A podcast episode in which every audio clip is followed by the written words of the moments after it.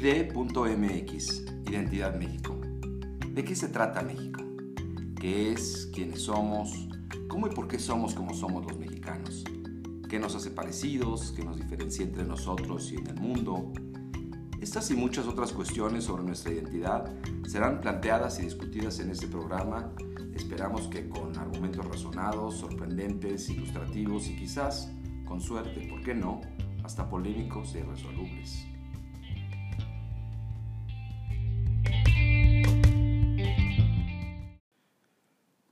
Hola, soy Carlos Enríquez Verdura. Bienvenidos a ID.mx Identidad México. Les quiero confesar que estoy muy emocionado porque ya salió, ya está en redes el primer episodio de este podcast que se trata de una aventura personal, como ya se los había contado, y que espero continúe por mucho tiempo.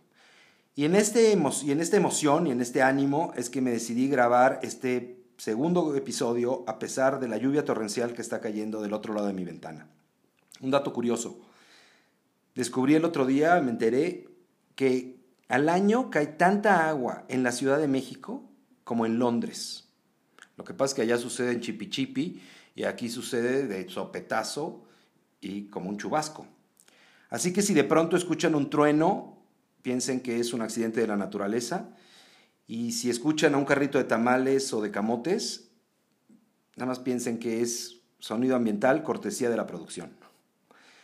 Bueno, pues para empezar este segundo episodio, creo que es importante comenzar por el principio. Es decir, es muy importante cuando empezamos a hablar de identidad y de cultura, caer en cuenta que, esta, que la cultura y por lo tanto la identidad se van construyendo a partir del medio ambiente, del entorno natural donde se desarrollan. Y en ese sentido, México es un poco excepcional en muchos, en muchos temas. Sabemos que somos el catorceo país más grande de la Tierra. Tenemos una superficie total de más, de un poco más de 1.900.000 kilómetros cuadrados. Somos el décimo país más poblado. Tenemos más de 127 millones de mexicanos respirando, comiendo, riendo y llorando todos los días.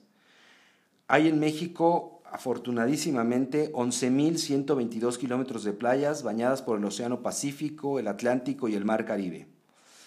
Además, somos, y esto es bien interesante, el quinto país más megadiverso de la Tierra. Y esto es porque tenemos gran cantidad y diversidad, sobre todo, de animales y de plantas. Ocupamos el primer lugar mundial en especie de reptiles, el cuarto lugar en anfibios, el segundo lugar en mamíferos, el onceavo en aves, el cuarto lugar en plantas con flores y el primero en tipos de cactus y pinos. A mí este dato me sorprende muchísimo porque uno pensaría que en lugares como Canadá, por ejemplo, pues hay miles y miles de árboles de pino. Sí, efectivamente hay miles, hay millones, pero no tienen la diversidad de tipos como los que existen en México. Tenemos además muchísimas especies que son endémicas, es decir, que surgieron en México y que no habían surgido en ninguna otra parte del mundo, aunque después, por supuesto, se han ido exportando, pero que son oriundas, como se diría, de nuestro país. Somos herederos también de una cosa muy interesante. Las culturas mesoamericanas lograron domesticar y producir muchos alimentos que compartimos ahora con el mundo. Frutas, verduras, plantas, flores y animales que son originales de aquí y que vienen desde tiempos de los aztecas. Los aztecas los presentaron a los españoles y los españoles se encargaron de distribuirlos por el mundo, pero que se consumían aquí desde siglos antes por otras, otras culturas. Recordemos solo algunos y dejémonos sorprender. Por ejemplo, el maíz, que es muy famoso, eh, la calabaza, el frijol, el aguacate, el jitomate, los nopales, la piña, la papaya y la guayaba también. Pero incluso el tabaco y el hule con, el que se hacían los chicles y después las llantas de los coches. El chocolate y la vainilla que se usa en todo el mundo, o el cacahuate, el amaranto, los muchísimos chiles con los que se preparan cientos de diferentes tipos de salsas, moles o adobos, y la chía y el amaranto para las aguas y también para las alegrías. Pero igual el guajolote o los chapulines, los gusanos de maguey o los escamoles. Todos estos son solo unos cuantos productos de todo lo que México ha aportado a la gastronomía del mundo. Nadie puede imaginar a la cocina italiana sin el jitomate mexicano, ni el Super Bowl sin el aguacate con el que se prepara el guacamole que se ha vuelto famosísimo para este día en especial, o los chocolates suizos o belgas sin el cacao de México, o la vida de todos sin chicles, o la Navidad sin pavo y sin flores de Nochebuena, que también es mexicana. Esta megadiversidad se debe a muchas cosas. Por ejemplo, a que estamos ubicados en el trópico de Cáncer, ni muy al norte ni muy en medio de la Tierra. A que somos un país muy montañoso y esto crea paisajes muy distintos y una gran diversidad de ambientes, de suelos y de climas. Hay muchos pequeños ecosistemas en México. Hay climas para todos los gustos. Hay clima cálido húmedo, climas cálido semihúmedo, hay desiertos, tenemos grandes selvas, hay bosques, hay planicies, hay pastizales, hay montañas altísimas. Todo esto hace que el ambiente, que el medio ambiente en el cual se desarrollan las culturas y se han desarrollado las culturas prehispánicas y luego la cultura mexicana, sea tan rica. Por eso es que me da muchísimo gusto y por eso quise hablar de este tema al principio del, episodio, porque nuestro invitado de hoy es alguien muy especial que ha trabajado en lo que es su pasión y por eso lo respeto muchísimo. Rafael Mier es el director y fundador de la fundación, valga la redundancia, Tortilla de Maíz Mexicana, y ha hecho una labor fundamental en, en esta puesta en valor del maíz como un alimento maravilloso en muchos aspectos y no solamente en términos nutricionales, pero también en términos culturales. Pero ya no quiero seguir hablando yo de esto y quiero presentar a Rafael Mier, quien estará con nosotros.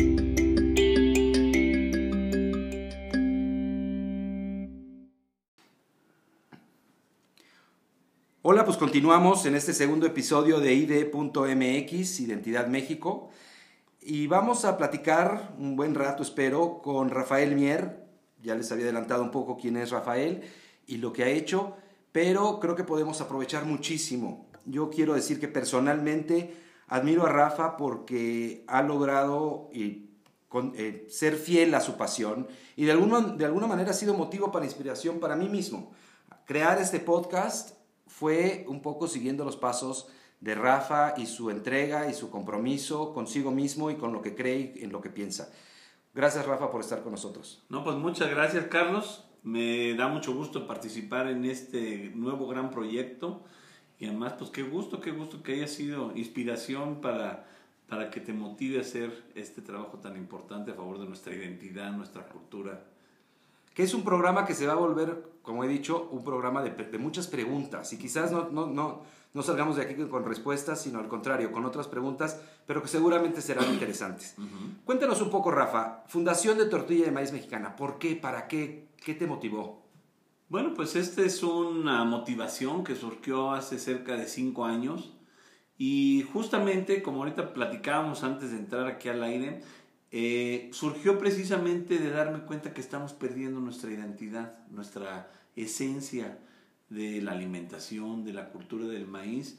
A mí me pasó, Carlos, que en una comida que tuve con mi familia y algunos amigos, pues surgió el tema de las tortillas y estábamos ahí comiendo ese día tortillas buenas que, que hicimos en, en, el rancho, un rancho que tenemos en el Estado de México. Y surgió el tema, oye, qué buenas tortillas, qué ricas, eh, pues cómo se hacen. No que se muele el maíz, que en seco, que que con harina, que hasta así empezó como toda una discusión que, que, a mí me puso a reflexionar mucho. Ese día pues no hablé mucho del tema, pero, pero regresé a mi casa y me, y me, pues sí, llegué como con un malestar, un sentir de tristeza, de darnos cuenta cómo pues una sociedad moderna, urbana, de mexicanos, pues nos estamos desapegando cada día más de algo tan básico, tan esencial como es la tortilla. La tortilla es el alimento de mayor importancia para el pueblo mexicano, es la principal fuente de nutrientes y yo pienso que es uno de los elementos culturales más importantes, ¿no? Todos los mexicanos nos sentimos orgullosos de nuestra tortilla, todos nos gusta nuestra cocina y pues salvo muy contadas eh, personas o no, yo creo que a, todos los mexicanos nos gusta la tortilla, ¿no? Entonces, darme cuenta de esto, de esta gran este, disyuntiva, ¿no? Entre cómo el elemento central de la cultura de repente ya tenemos nada de conocimiento acerca de él, pues me pareció un tema pues triste, importante, relevante. Y entonces fue así como inicié, yo dije, pues hay que hacer algo, yo quiero compartir, quiero generar que nuevas generaciones, que mis sobrinos, ¿no? yo no tengo hijos, pero tengo sobrinos, tengo muchos amigos que tienen hijos, pues me parece importante que no se pierda. Claro, porque además Rafa, lo que ha sido interesante es que te metiste en un universo que no suponías que iba a ser tan amplio como el que es has descubierto muchísimas cosas, ¿no? No solamente desde el punto de vista nutricional, biológico, sino además, como decías, desde el punto de vista cultural. O sea, me acuerdo que me has contado que has, porque Rafa sí está haciendo la labor desde el campo, literalmente desde el campo. O sea, va y conoce los pueblos, se entrevista con, las, con los productores, sean estos grandes productores o pequeños productores, la señora que siembra su milpita. O sea, Rafa ha generado como una un abanico muy amplio de conocimiento. Y nos contabas, por ejemplo, de lo que sucede en algunos pueblos con las palomitas de maíz, cómo se las utilizan para... Tú cuéntanos un poco de eso. sí, pues justamente en este, en este tema del maíz, bueno, yo a partir de esa comida lo que decidí fue iniciar una página de Facebook. Dijo, ¿cómo, ¿cómo voy a compartir lo que sé de maíz? ¿Cómo empiezo a compartir y generar conocimiento? Bueno, voy a hacer una página de Facebook. Yo en aquel entonces ni utilizaba casi Facebook, ponía una que otra fotografía cada mil años eh, no estaba yo muy metido en tema de redes sociales. Pero bueno, empecé todos los días publicando una pequeña fotografía con un textito, y era lo que yo hacía, ¿no? Hablando del maíz, de la diversidad, de las tortillas, y me pasó lo que estás diciendo. Yo no sabía, no me imaginaba el, el universo de, de conocimientos, de temas en los cuales están relacionados con el tema del maíz, ¿no? evidentemente pues este yo no tenía nociones tanto yo no soy agrónomo no no soy este cocinero no profesional sino que simplemente pues he sido un aficionado desde hace muchos años a la agricultura me gusta me gusta la cocina pero pues entré en este mundo un poco por accidente y ahí fui poco a poco pues empezando a compartir lo que yo tenía en ese entonces de conocimiento y pues llegó un punto en que pues este conocimiento se me acabó a los cinco minutos, ¿no?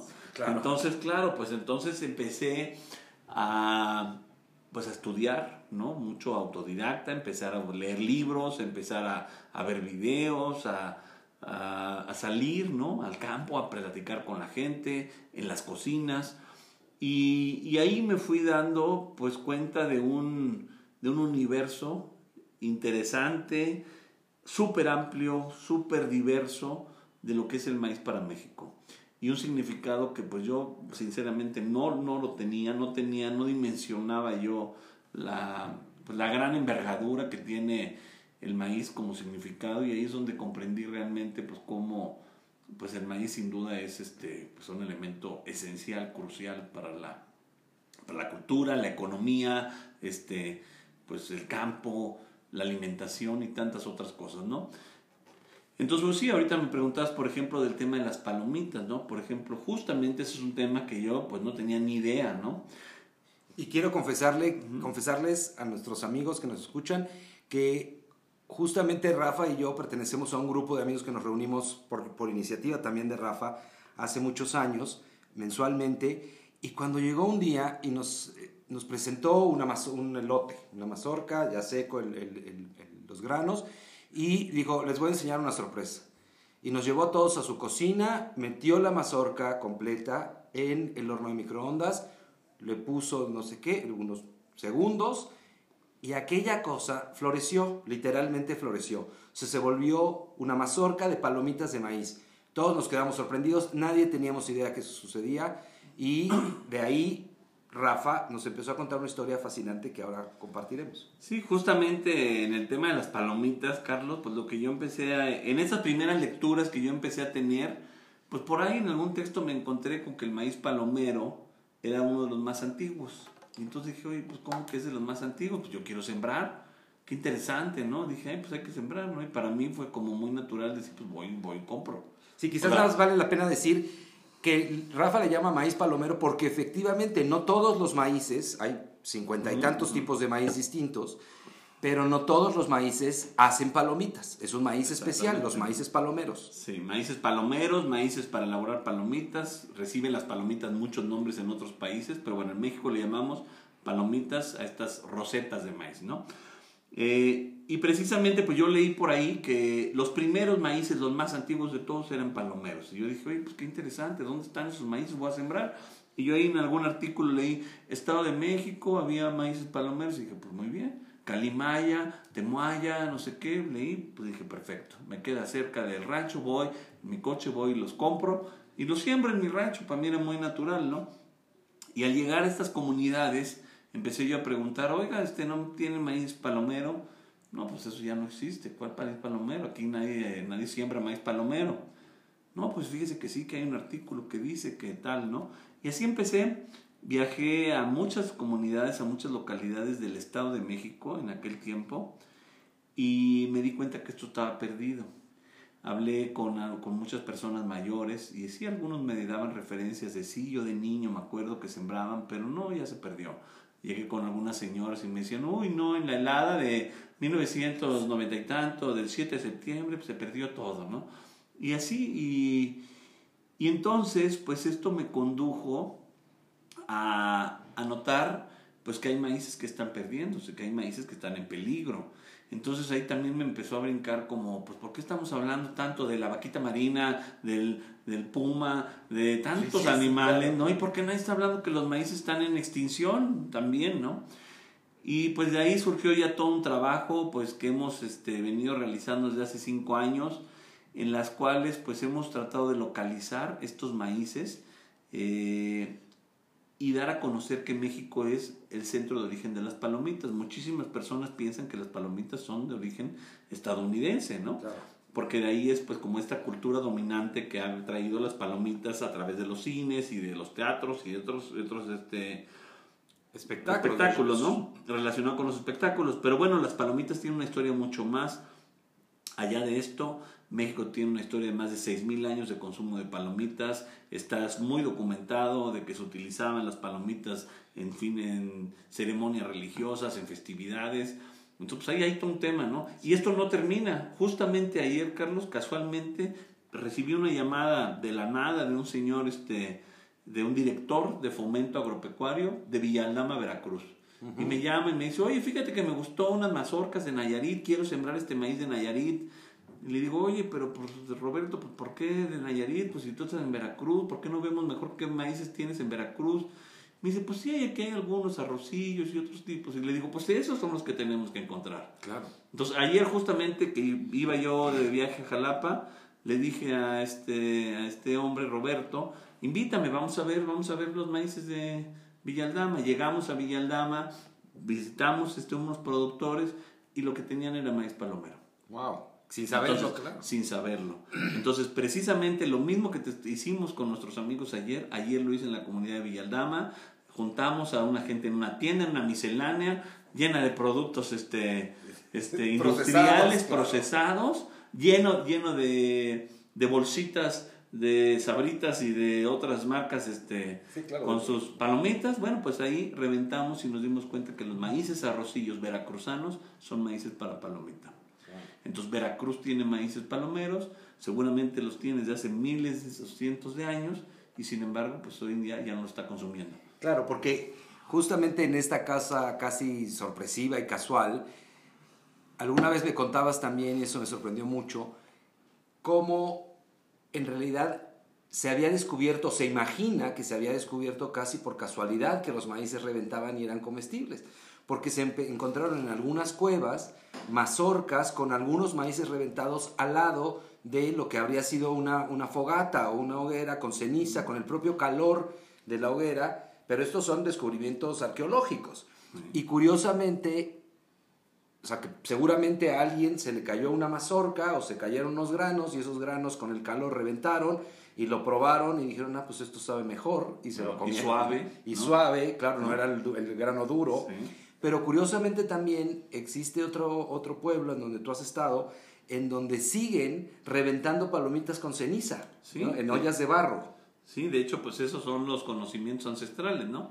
Como bien dice, se ha de haber descubierto así por accidente.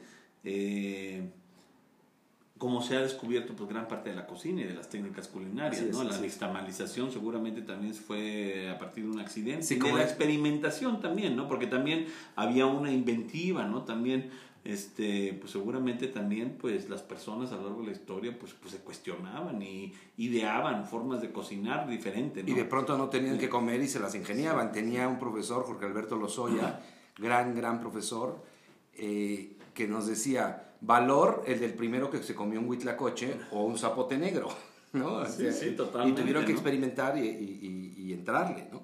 Totalmente. Entonces, pues sí, sin duda, Carlos, ahí hay una cosa muy curiosa ahorita que preguntabas acerca de esta conservación, de por qué había gente que todavía reventaba el maíz con ceniza.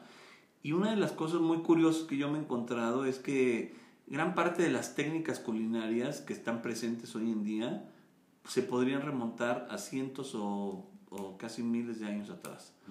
Ahí, por ejemplo, ahorita creo que doy un curso de, de, maíz, de cocina y demás, por ejemplo, yo siempre les digo que lo que describieron, los que describió este Fray Bernardino hace 500 años, 530 años ya casi, pues no difiere mucho. ¿no? Él habla de las tortillas flacas, delgadas, gruesas, este, habla de tamales, habla de tlacoyos, habla de palomitas, todo eso mismo se sigue haciendo ahorita y se sigue haciendo igual. Hay unos cuadros de Diego Rivera, ¿no? Por ejemplo, de una mujer tortillera arrodillada en el metate, que es el misma, la misma escena que se puede encontrar hoy, 80 años después del cuadro de Diego Rivera, y así, ¿no? Entonces, eh, y eso te habla también, pues, de justamente esta cultura tan, tan arraigada y que en realidad no ha cambiado tanto, ¿no? Hay tamales en el país, pues, que son exactamente iguales que los que seguramente había hace cientos de años. Las tortillas pues desde hace 1500, 1200 años se llevan haciendo igual. Las palomitas, hoy en día en las ciudades, pues las hacemos con microondas o las hacemos en la olla, pero pues muchas personas las siguen reventando con ceniza caliente o con arena caliente, ¿no? Sí, ahora que hablas de eso, a mí me tocó alguna vez ir a una fiesta en, eh, en un lugar cerca, una fiesta en el campo, un lugar cerca del lago de Texcoco, este, y nos dieron a probar, era una, una barbacoa. Pero de pronto sale una señora mayor, cocinera del lugar, y dice, ay, les, me gustaría mucho que probaran estos tamales. Muy bien, pues probamos el tamal, estaba muy sabroso, muy sabroso. Y, ¿qué es? ¿Cuál es la, qué, qué, carnita tiene? Pues sabes que era la carnita, eran ajolotes. Eran ajolotes, claro. O sea, si uno piensa, pues eh, gran parte de la proteína animal que, que se consumía, en, por lo menos en el Valle de México, por en los lagos que había, pues eran, ¿qué, más, qué había más? Pues ajolotes y ranas. ajolotes, ranas, ranas pescado, pescado. Tipo, sí. Pero cuando vimos la escena del tamal con el ajolotito dentro, sí se nos revolvió un poco la panza, pero estaba tan sabroso que, que, valió muchísimo la pena. Porque además tiene que ver también, Rafa, la parte de, la, de todo el conocimiento que has generado y del conocimiento que divulgas con un tema que es, que es fundamental hoy y que quizás oímos ya demasiado de él, pero que no deja de ser importante, y más en estos tiempos en donde una buena salud nos hace más resistentes o más resilientes a los virus y a los que nos está invadiendo ahorita, pero que tiene que ver con la nutrición. O sea, el, la, nutrición con base en el maíz, con base en la milpa, que es todo lo contrario a los alimentos chatarras. totalmente, ¿no? Pues bueno, sin duda, Carlos, ahí este, en términos nutricionales, pues, eh, pues yo creo que no hay que olvidar que el pueblo mexicano, ¿no? lo que hoy comprendemos como pueblo mexicano, que sin duda pues tiene una enorme diversidad este, eh, genética y demás, pero todos venimos de un, este, de un pasado de consumo de maíz. El maíz ha sido históricamente, desde hace pues 4.000 probablemente años, la base de la alimentación de los pobladores de Mesoamérica, ¿no? De quien estuviera aquí, ¿no? Porque evidentemente migrantes van, migrantes vienen desde la historia, pero todas las personas que hemos crecido, que hemos este, vivido en Mesoamérica, pues la base de la alimentación ha sido el maíz desde hace 4.000 años hasta la fecha. Actualmente todavía el maíz sigue siendo la principal fuente de energía del país. Y también, eh, a pesar de que el maíz no es un alimento rico en proteínas, es la principal fuente de proteínas del pueblo mexicano. Mm. ¿no? y, y, esto pues es debido a que pues es una, es una fuente de proteínas muy económica y también pues eh, lo mismo sucede con el calcio, ¿no? Gracias a la nixtamalización. Eso, Perdón, eso te iba a decir, que nos, que nos hablaras un poco de la nixtamalización, porque no solamente digamos, lo que se heredamos de las culturas prehispánicas no solamente fue el consumo del maíz, la producción y consumo, domesticación primero, producción y consumo del maíz, sino también un tema fundamental, el método de cocimiento, el método de utilización del maíz, que no necesariamente lo tenemos muy claro y que además sí hace un parteaguas en la historia un poco de la humanidad, porque aun cuando después el maíz se cosechó en otros lados, como sabemos, en muchas partes del mundo se produce maíz ahora, pero se utiliza principalmente, como alguna vez me contaste, para, para alimentar animales, ¿no? Pero es el proceso de nixtamalización, que es un proceso prehispánico, lo que hace el punto de quiebre. Cuéntanos un poco, ¿qué es la nixtamalización? Bueno, pues la nixtamalización es una técnica ancestral ya, que, que, se elabora a partir de la cocción del maíz, la cocción de, de los granos, con una solución alcalina. A, tradicionalmente se hacía el nixtamal con ceniza. De hecho, la palabra nixtamal se compone de dos vocablos náhuatl, nix, que es ceniza, y tamal, que es masa. Entonces, nixtamal proviene de una masa cocinada con ceniza. Posteriormente, la ceniza se fue sustituyendo también por la cal. La cal es un ingrediente básico en la cocina mexicana, precisamente por su presencia en todos los alimentos de maíz, que se obtiene de la calcinación a grandes temperaturas de rocas calizas, piedras calizas, mm. se calientan a más de mil, mil este, grados, ¿no? con fuego constante por un periodo, y se logra una piedra de cal parecida a una piedra de yeso, imaginémonos, ¿no? Con un gis. Un gis parecido. Esa, esa cal se diluye en agua y se agrega a la cocción del maíz. Y lo que hace esta cal es que genera una reacción eh, química, una reacción exotérmica también, calienta, y lo que genera es este, una liberación de nutrientes. ¿no? Los, las proteínas del maíz se vuelven más digeribles para, la, para el ser humano.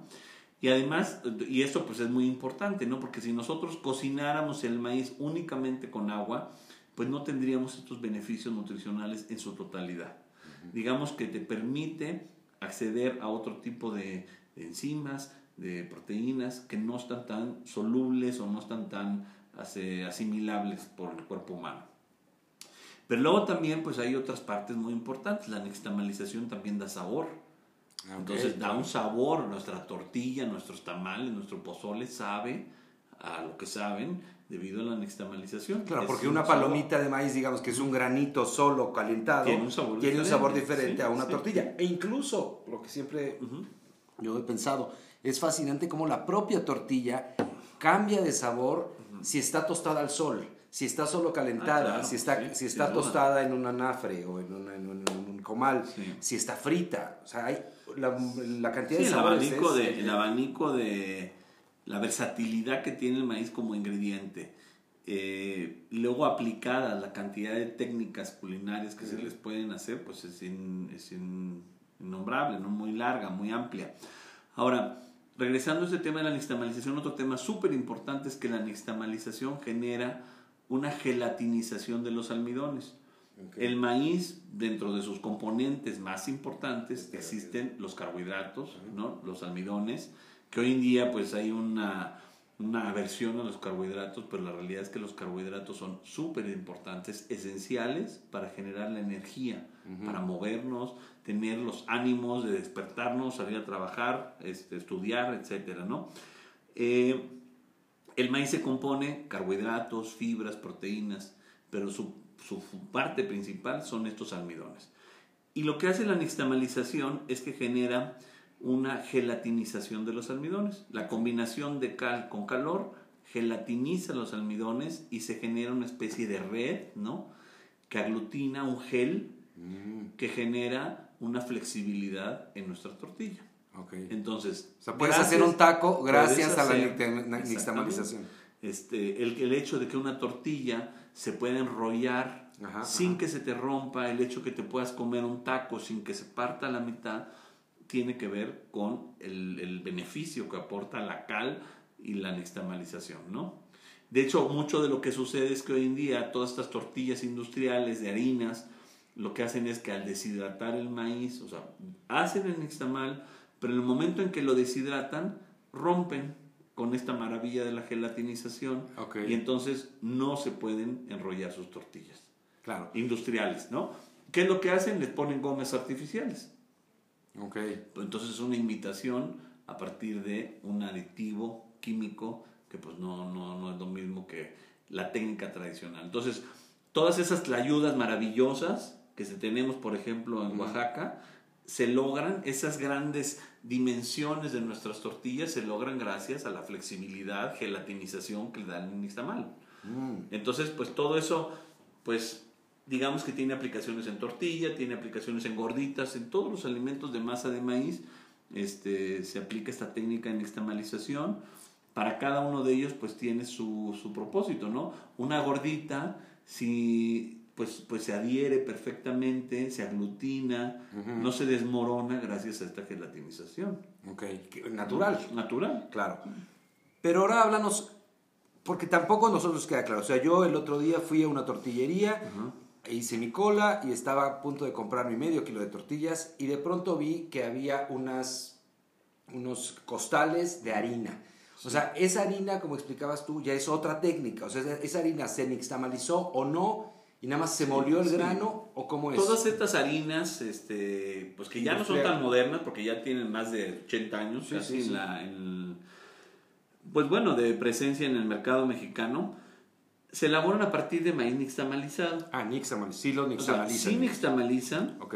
eh, hay, una, hay una parte del proceso que se lo saltan, que es el reposo. Ok.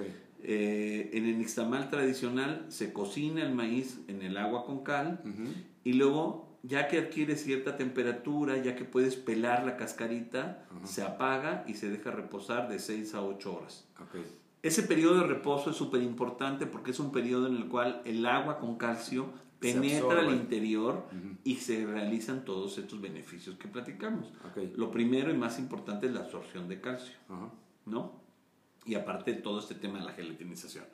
¿Cuál es la diferencia con las harinas industriales? Ellos no hacen el reposo y lo muelen directo. Muelen y deshidratan en un proceso flash, así le llaman, Sí, así como velocísimo, ¿no? En el, en el, pues con la intención de ahorrar tiempos, de abaratar costos, se va de volada, hierves, muele, seca y empaca. Y en la tortillería lo que hacen es harina, la mezclan con agua, generan una y masa se hace y muy las rápido y se hace muy práctico. Pero la realidad es que es una imitación del, del proceso tradicional. Claro. Entonces, ¿cuál es la diferencia? Pues este deshidratado. Ahora, en ese deshidratado ya pues, se generan estos problemas de que entonces necesitas añadir gomas para que tengas flexibilidad en la tortilla. Claro. Y luego, pues bueno, un sinfín de, de problemáticas alrededor de, de estas harinas industriales que, pues si bien pues son, son un invento, un producto que ha logrado facilitar en ciertas ocasiones o abaratar costos en otras, pues nunca ha llegado pues a la calidad y textura pues de nuestra tortilla tradicional. ¿no? Claro.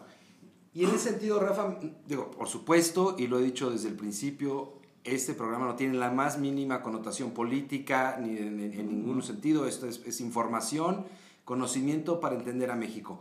Pero sí me parece que es importante que la gente conozca la enorme labor que has tenido en una cosa que efectivamente se traduce en el bienestar diario de todo el mundo, que es la, la NOM, la norma, la, la NOM mexicana, que regula eh, la producción, distribución, etcétera, de la tortilla de maíz mexicana, porque creo que eso es importante. O sea, efectivamente ya no estamos en un mundo en donde idealmente pues todo el mundo tendríamos que estar haciendo nuestras tortillas en el metate y sacar nuestra masa. El mundo es mucho más complejo, ya lo sabemos, pero sí que haya ciertos tipos de regulación y ciertos tipos de estándares para garantizar que, no es, que estamos comiendo, aunque industrializada, pero estamos comiendo algo bueno y sano. Sí, totalmente. Ahí, pues bueno, justamente Carlos, como menciona, nosotros en los últimos años y especialmente el año pasado y este, hemos venido trabajando mucho para lograr cambios en la regulación de la tortilla en México. Existe una norma, la norma 187, que es este, un instrumento normativo de la Secretaría de Salud y la Secretaría de Economía que regula la, toda la parte sanitaria y la parte de información comercial. Y como bien dices, pues eh, lo que ha sucedido es de que no existe una diferenciación de tortillas, ¿no? Ahorita hablábamos de pues estas harinas que sin duda pues ya forman parte de la realidad nacional, ¿no? Casi la mitad de las tortillas o un poco menos, como 40% de las todas las tortillas del país ya se hacen con estas harinas, ¿no? Entonces, bueno, pues no podemos eh, pues hacernos de la vista gorda de que realmente pues ya existe y, está aquí con nosotros todo este proceso industrial. Eh, pero lo que sí es importante es que se empiece a diferenciar porque lo que no existe en el país es un, un, mecanismo que permita como consumidores que reconozcamos de qué están hechas nuestras tortillas. Y eso es en lo que estamos este, nosotros trabajando. Nosotros nos parece fundamental que como consumidores tengamos la información de qué están hechas las tortillas, qué ingredientes contienen y que cada quien en base de su experiencia, de sus gustos, pues que decida qué tortilla quiere consumir y este y, y pues en ese sentido que, que, hay una libre elección, ¿no? Eso es por un lado en la parte de, digamos que como ejercer tus derechos como consumidor, pero luego hay otra parte que es la función del Estado, ¿no? Eh, de, de asegurar que las tortillas que estén en disposición del pueblo mexicano, pues sean unas tortillas que sean inocuas, que no generen problemas, ¿no? que, que estén hechas sanitariamente. Claro. Eh, una cosa que nos preocupa mucho es que existe una gran proliferación de aditivos químicos en las tortillas. Y esto es algo que como consumidores no sabemos. La gente no tenemos ni idea de que las tortillerías, este, las grandes industrias le están poniendo cantidad de aditivos químicos a las tortillas. ¿Para qué? Para hacer que duren más, para hacer que rinda más la masa y salgan más tortillas. este, para que pintar las tortillas y que en lugar de una tortilla azul te estés comiendo una tortilla pintada. Sí, sí, pintada. Ah, mira, esto Entonces, hay, azul. Hay este, desafortunadamente, pues hay dentro del gran sector que compone la, la, elaboración de tortillas en México, pues bueno, hay gente que hace una gran labor, pero hay gente que no, hay gente que está engañando a los consumidores, hay mm. gente que están haciendo abusos y entonces eso es en lo que estamos nosotros trabajando. Estamos colaborando con las autoridades y también colaborando con otros actores, pues para que tratemos de ir resolviendo este tipo de problemas, ¿no? ¿A qué nos estamos enfocando?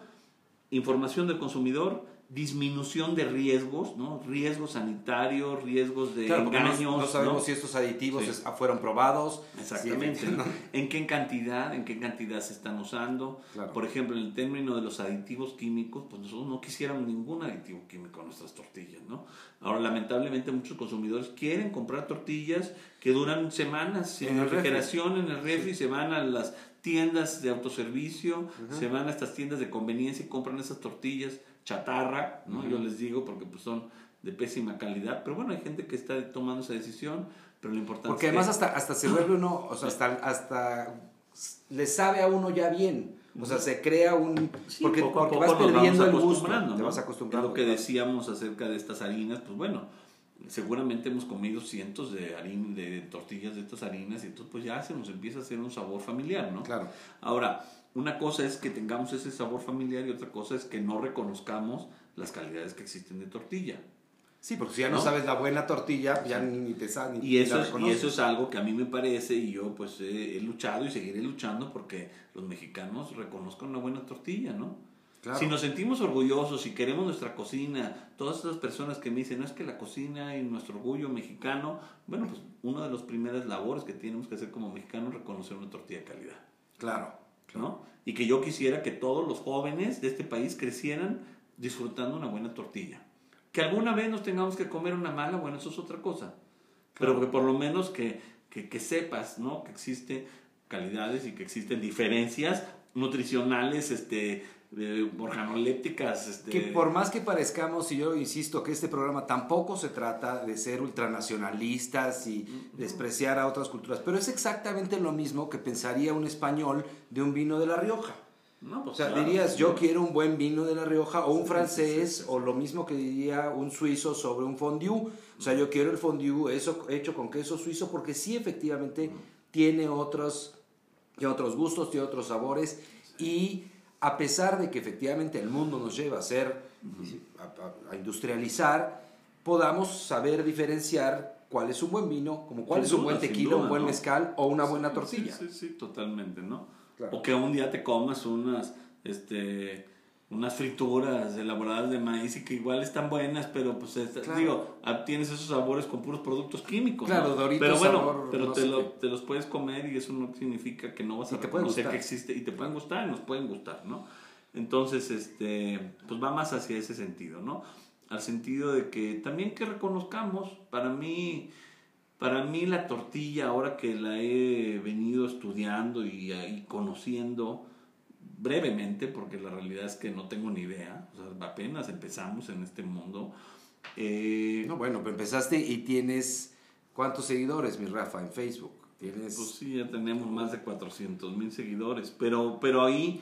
Con información que ha sido, yo creo que lo que, es padre, lo que es muy interesante en el caso de Rafa es que no solamente que ha ha tenido contacto con el abanico de personas especialistas, o sea, eh, ya tienes un contacto directo con los biólogos, con los agrónomos, con los, eh, con los, este, con los campesinos, con los productores, y también con la gente de la industria, es decir, con los tortilleros, etcétera. con las empresas, pues sí hemos ido conociendo todo este mundo, pero ahí lo que nos hemos dado cuenta es que es un, pues un conocimiento muy grande.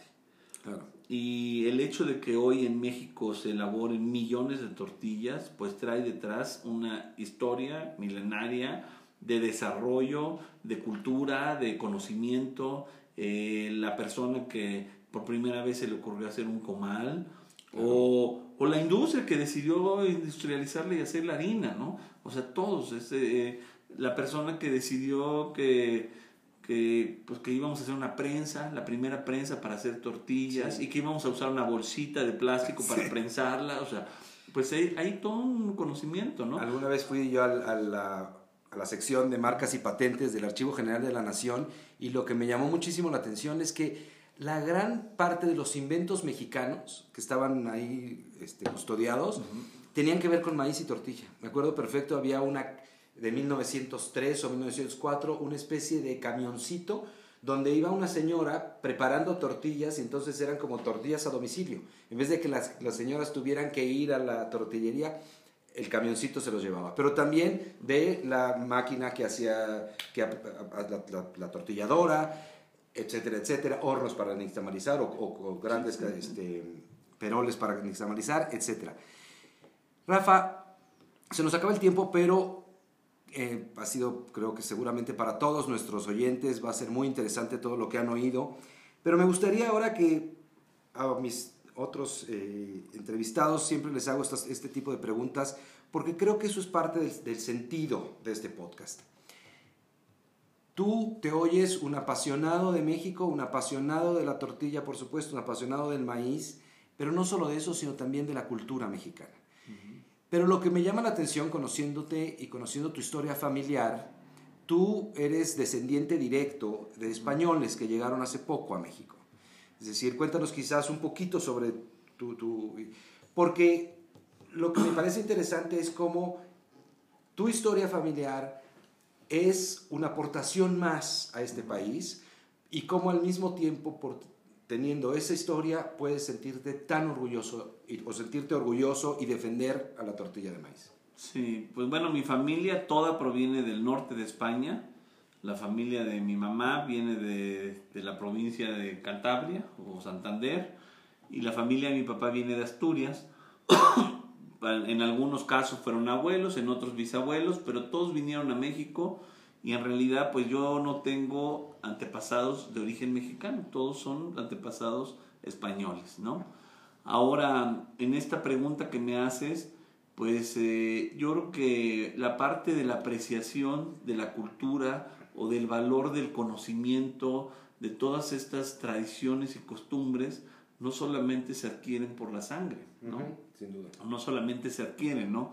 Ahora, sin lugar a duda también, pues esta parte de identidad, una nacionalidad, pues yo pienso que te la da, primero pues el, el, haber nacido, ¿no? Yo nací en México, mis padres, los dos nacieron en México, mis papás, eh, entonces bueno, pues somos mexicanos, somos mexicanos, este, por, por derecho de nacimiento, ¿no? Eh, pero luego también, pues yo creo que tiene mucho que ver con, pues con estas historias familiares, ¿no? Mi familia, pues toda mi familia tuvo como un gran aprecio a México, aún a pesar de ser migrantes, y que sin duda siempre había una nostalgia del país que se dejó o una cierta cultura alimentaria, por ejemplo. Claro, claro, ¿no? duda. Definitivamente yo no crecí con la elaboración de tortillas en casa, ¿no? En mi Claro. casa no se nixtamalizaba, siempre se compró tortillas. Y, por ejemplo, pues seguramente teníamos una menor... eh, una menor este, alimentación de tortillas que a lo mejor otras familias mexicanas, ¿no? Sin embargo, pues lo que yo sí creo es que, pues en el caso de mi familia, pues tuvieron esta, esta importante decisión de apreciar el, lugar que les dio acogida, ¿no?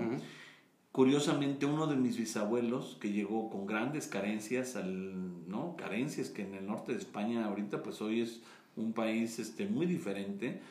Ellos llegaron este, sin nada, ¿no? sin, ninguna, sin ningún bien, sin ningún recurso.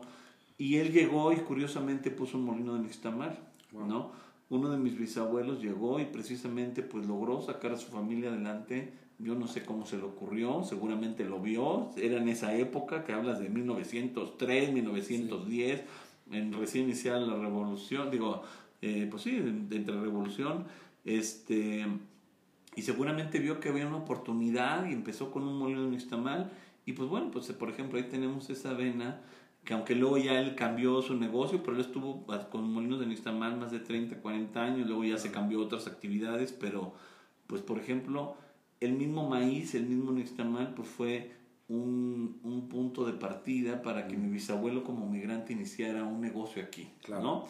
Y al mismo tiempo también, pues, eh, y eso pues yo creo que ya es una decisión personal, a mí me da mucha tristeza ver cómo se está perdiendo eh, la identidad nacional o la identidad mexicana o toda esta concepción, ¿no? Porque también De pertenencia. De pertenencia, ¿no? y de valores, no de valores, de, de rasgos culturales Sí, compartidos. Sí, exacto. Rasgos culturales pudiera ser como... Porque, bueno, ahorita yo que estoy viajando y estoy conociendo pues más de mi país, de, mi, de la cultura, pues me doy cuenta cómo, pues bueno, pues somos cientos de culturas y cientos es, de, personas. En el caso del maíz, pues es totalmente diferente. Hoy, hoy di en la mañana un curso de maíz y bueno, había entre las este, participantes del curso una mujer que se dedica a hacer este, tortillas en Mérida y ella nos hablaba pues con mucha familiaridad como de las tortillas de panuchos y no pues las tortillas de panucho y las llenamos y hacemos y cientos de tortillas al día y claro pues eso no tiene que ver con nuestra cultura en la Ciudad de México nadie nadie este pues Claro. comemos panuchos este Regular- de forma cotidiana sí, sí, ¿no? claro. entonces es como es como muy curioso cómo la realidad este por ejemplo con los panuchos pues es totalmente diferente en Mérida que aquí no Claro. y así podríamos hablar de muchas cosas no pero yo lo que sí veo es este pues cómo cómo todos estos elementos en el caso del maíz lo he comprobado lo he visto y, y me ha convencido pues de la importancia que tienen estos elementos o sea Claro. y yo el maíz no, no tenía noción, no tenía, este, pues sí, eh, capacidad para reconocer pues la gran importancia que tiene, de cohesión, de, de, pues, de cuántas veces no nos ha unido el maíz en la mesa, cuántas veces Claro. no nos ha brindado placer en comernos unas enchiladas deliciosas o un rico taquito saliendo de una fiesta a las tantas de la mañana, pues este, yo veo que ahí en el maíz pues ha sido un compañero Claro. de vida de cualquier mexicano, ¿no? Y por ejemplo la tortilla pues está presente, ¿no? Probablemente no le ponemos la atención, pero sin lugar a dudas pues es una, o sea, no podemos borrar, yo creo que no hay mexicano que no pueda hablar de algún momento en su vida que le haya marcado una tortilla. Rafa, veo cómo te emocionas hablando de este tema. Me emociona oírte, te lo juro. Si ustedes pudieran, amigos, ver la cara de Rafa, está a punto de llorar. No se los quiero decir, pero pues, lo tienen que saber. Rafa es un apasionado y es una inspiración. Y si quieren seguir sabiendo más y conociendo más a Rafa, este personaje excepcional, Rafa, cuéntanos cuáles son tus redes sociales, dónde te encontramos. Bueno, pues nos pueden encontrar. Recientemente acabamos de lanzar una página web que se llama fundaciontortilla.org. Ahí pues pueden encontrar artículos, reseñas que estamos construyendo a partir de un pequeño equipo editorial, eh, pues donde van a encontrar mucha información en torno al maíz. Y luego en nuestras redes sociales, en Facebook estamos como Tortilla de Maíz Mexicana, porque ese fue el nombre inicial que se me ocurrió poner. Dije, pues, ¿cómo le llamo a este proyecto? Tortilla de Maíz Mexicana. Nunca pensé que iba a crecer y a ese nombre no se puede cambiar, pero le puse tortilla de maíz mexicana pensando pues que este que Guatemala, que Honduras tenían otras tortillas y que había que respetar como que cada quien teníamos nuestras tortillas y que era diferente, ¿no? Y luego en Instagram estamos como Fundación Tortilla. Perfecto, Rafa, pues en serio estoy muy emocionado que Rafa sea el segundo episodio de esta ID.mx Identidad México. Espero que ustedes se emocionen tanto como yo y como el propio Rafa. Seguimos en contacto.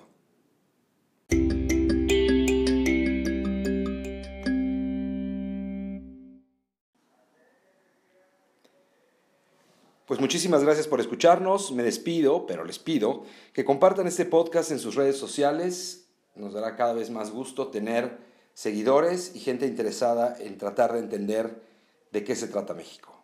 Muchas gracias. Postdata. Para los de buen oído, como lo prometido es deuda, en la despedida participó por cortesía de la producción el carrito de los tamales. Buen provecho.